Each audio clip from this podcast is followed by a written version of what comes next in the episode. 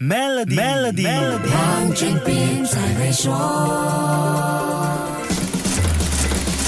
你好，我是黄俊斌。最近很多科技公司都纷纷缩小团队规模，就比如 Meta 和 Google 进行了部门重组，要求职位被淘汰的员工在集团里寻找合适的岗位。最近也有报道说，东南亚电商平台 Shopee 对岗位和部门进行了优化调整，在全球范围大裁员。这凸显了在当前经济危机面前，调整和优化内部人力结构是企业的首选策略。一些经济师认为，这个趋势是我们正朝向白领衰退的征兆，白领阶级。更要担心这一波经济衰退的发生啊！所谓的白领衰退，指的是就业增长和专业的工作保障都下降。经济师 William Lee 指出，在新一轮的经济衰退下，美国蓝领工人比白领职员更有工作保障，原因竟然是自动化。怎么说呢？商业模式的转变和各类软件的普及化，影响了不同职场群体的保护罩。举个简单例子，一个会操作机器人自动检索和发货电脑系统的仓。库员工现在他是属于高技术的员工哦，即使他是一个蓝领工人。相反的，一个在办公室里做执行工作的 executive 会因为各种有效的办公软体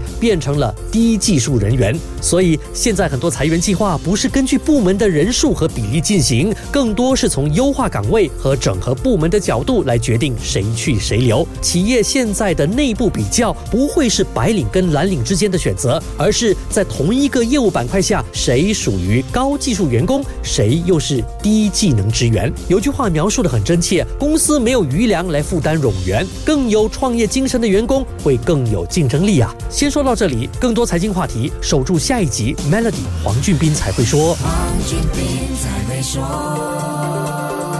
屡获殊荣的 Maybank Premier 能提升你的财富。浏览 Maybank Premier Wealth.com/rewards 以获得奖品，需符合条规。